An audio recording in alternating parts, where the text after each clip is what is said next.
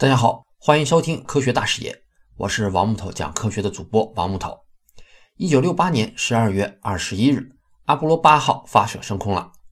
这一次呢，可以算是人类登月之前最具有里程碑的一次任务，而且还有些戏剧性，因为这一次里程碑啊来的有些偶然。一九六六年年底，阿波罗八号的三名宇航员就已经确定了。一九六七年九月，阿波罗任务的一系列计划也已经制定好了。根据任务的挑战程度和实现难度不同，将登上月球这个最终的目标进行了阶段性的拆分，一共分为从 A 到 G 七个阶段。A 是最简单的，进行指令舱和服务舱的无人测试；G 是最终的目标，载人登上月球。从简单到难，应该是按照计划顺序执行。正常的后续的任务应该是前面任务完成的情况下才会继续执行。按照这一个顺序啊，阿波罗七号是完成了 C 阶段的任务，实现了指令舱和服务舱的载人近地轨道飞行。阿波罗八号应该是在这个基础之上再进一步，也就是说呀，除了指令及服务舱，再把登月舱也加上，完成一次近地轨道飞行。执行八号的三名宇航员也是这样预计的。虽然仍然是有挑战，但是啊，但是这并不是一件具有里程碑意义的任务。可是啊，命运就是这样子。这一次的任务重点登月舱在生产和测试的过程中就频频出现问题。一九六八年六月，第一个登月舱模型生产出来之后进行测试，就发现了一百多处的问题。而如果想把这些问题全部解决，最早也要到第二年的二月份。所以整个阿波罗计划。将会被延期，这样的话也就代表了整个团队需要空等好几个月的时间。现在距离肯尼迪总统所设定的十年目标已经过了一大半，时间是非常紧张的。而且有情报部门报告，苏联也正在加紧执行登月计划。他们在他们在那一年的十二月份可能会率先完成载人的绕月航行。如果他们真的这么做了，将会再一次超越美国。于是啊，NASA 决定阿波罗八号在一九六八年十二月发射，仍然是只携带指令舱和服务舱。不过，并不是去重复一遍阿波罗七号做过的事情，而是飞向更远的地方，离开地球轨道，进入月球轨道，绕月飞行。这一次任务本来是应该由登月之前的最后一次任务执行，在任务序列中是属于 F 级，而现在，看来需要率先执行了。如果任务能够顺利完成的话，美国将实实在在的超越苏联，三名宇航员也将成为第一批离开地球轨道，成为到达地球最远的人。这一次的任务之所以如此的特别，如此的具有挑战，不只是这是第一次尝试载人的绕月飞行，还因为这一次任务的硬件并没有被充分的验证过。阿波罗飞船的指令舱和服务舱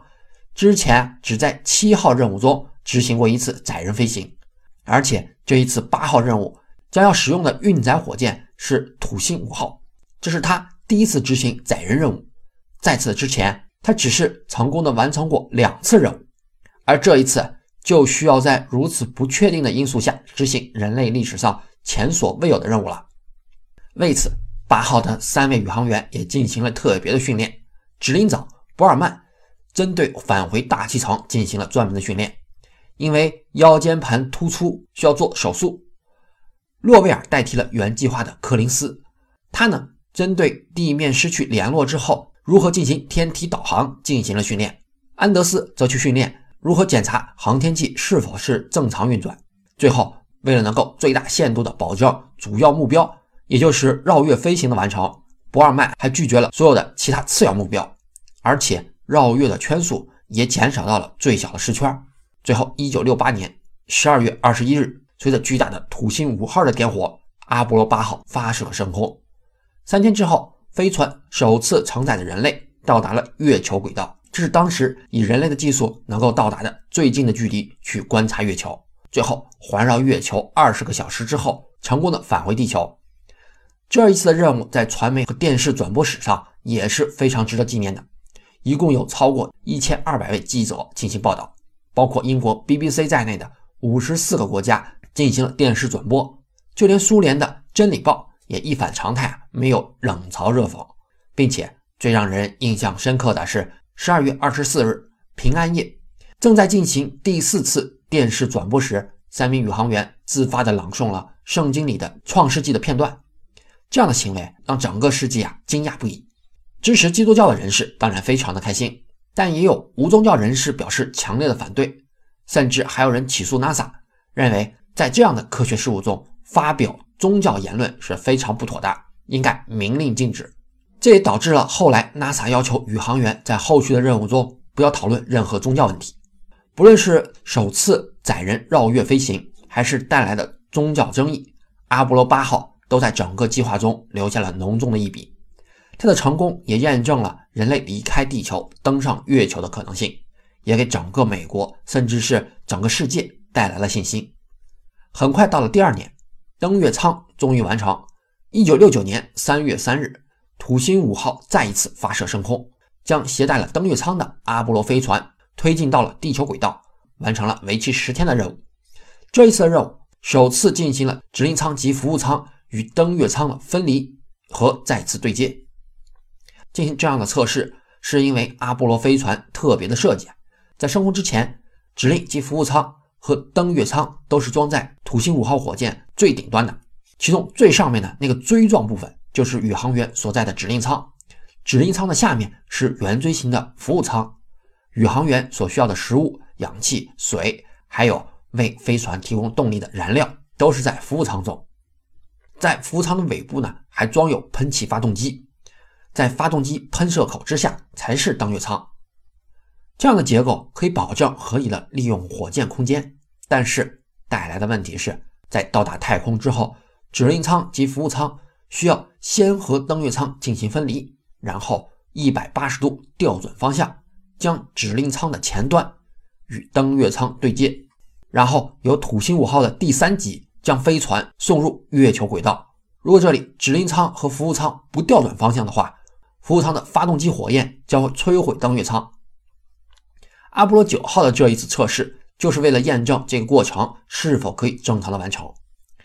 阿波罗九号之后，其实登月的所有阻碍都已经被清扫干净。两个月以后发射的阿波罗十号，其实已经完全具备了登月的能力。不过，NASA 为了保证登月的万无一失，还是决定先让阿波罗十号完成最后一次的登月彩排。所以，阿波罗十号飞船上的三名宇航员几乎是把登月过程中所有的操作完成了一遍，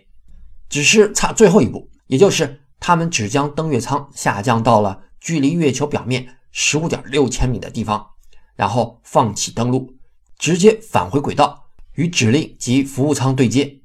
甚至啊，NASA 为了避免宇航员不服从命令抢先登陆月球，这一次任务登月舱的燃料并没有装满。宇航员必须中途返回，如果着陆的话，将会没有足够的燃料离开月球，所以最后阿波罗十号的宇航员不得不与月球失之交臂。不过很快，两个月之后，一九六九年七月十六日，阿波罗十一号正式升空。五天之后，阿姆斯特朗站在月球上讲出了有名的：“这是一个人的一小步，却是人类的一大步。”人类实现了登月的理想。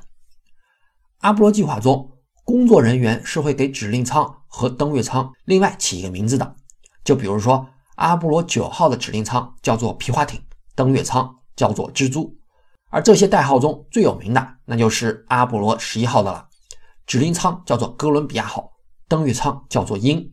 美国好像非常喜欢哥伦比亚这个名字啊，很多地方都会使用。后来的航天飞机也有哥伦比亚号。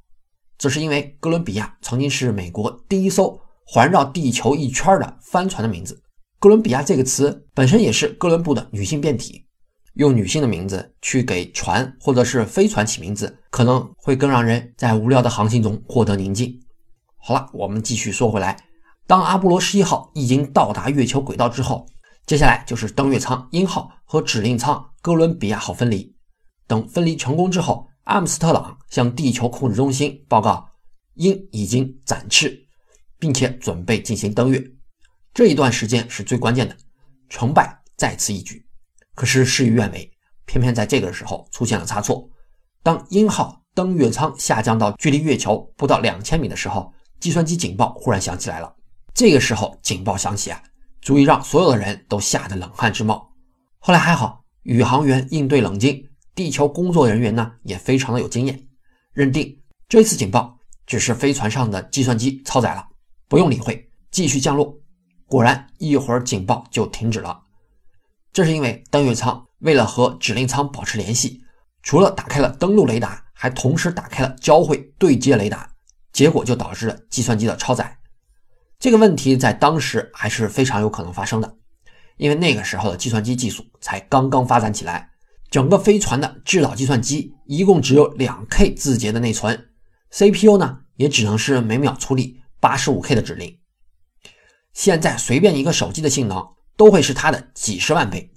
可想而知，在当时的技术下，能够完成登月是多么有挑战的一件事情。最后在着陆的时候，还因为发现预定的着陆点是一个火山口，并不适合着陆，所以最后通过半自动操作，在偏离了九点五公里的地方进行了着陆。这一次操作还险些让燃料用尽，不过还好，终于成功着陆。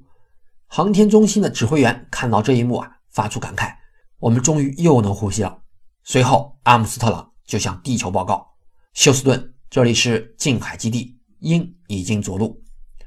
本来按照计划，宇航员在月球上的活动安排在九个多小时之后。这段时间他们会进行检查、进食和睡眠。不过，考虑到电视直播的需要，阿姆斯特朗和奥尔德林决定不吃不睡，提前五个小时开始月面活动。就当他们打算出舱的时候，再次发生了让人后怕的一幕，那就是发现舱门竟然无法打开。不论是阿姆斯特朗还是奥尔德林都没有办法打开舱门。两个人在当时肯定都会想，自己承担着如此巨大的风险，经历千辛万苦，为的就是实现人类首次登上月球。如果是因为舱门无法打开而没有办法完成最后一步，真的是实在是太令人沮丧了。就在最后绝望之时。奥尔德林决定在最后尝试一下，没想到这一次的舱门竟然奇迹般的打开了。虽然为什么会发生这样的情况，他们也不明白。不过当出舱之后，奥尔德林也没敢把舱门给关闭。他担心，如果这个时候再出现无法打开舱门的情况，那他们就不是无法完成任务这么简单了，而是无法返回地球。首先出舱的是阿姆斯特朗，因为月球重力是地球的六分之一，再加上宇航服的不变。一共只有九阶台阶，但他使用了三分钟的时间。最后在踩到月球表面的时候，为了确定表面厚厚的粉末会不会下陷，先用左脚进行了试探，最后迈出右脚，在月球上留下了人类的第一个脚印。随后，奥尔德林也走出了舱门，他就快速很多了，甚至悬梯的最后两节他都没有踩，而是直接跳到月球表面的。